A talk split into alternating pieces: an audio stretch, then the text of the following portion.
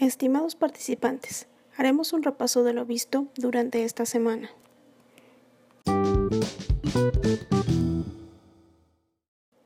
Sabemos el origen y desarrollo de la administración. Diferenciamos cómo se trabaja con eficacia y eficiencia.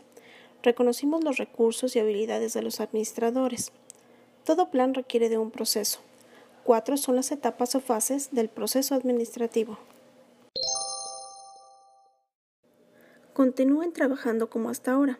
Repasen sus notas y no olviden consultar todos los recursos de la plataforma. Maestra Luzma.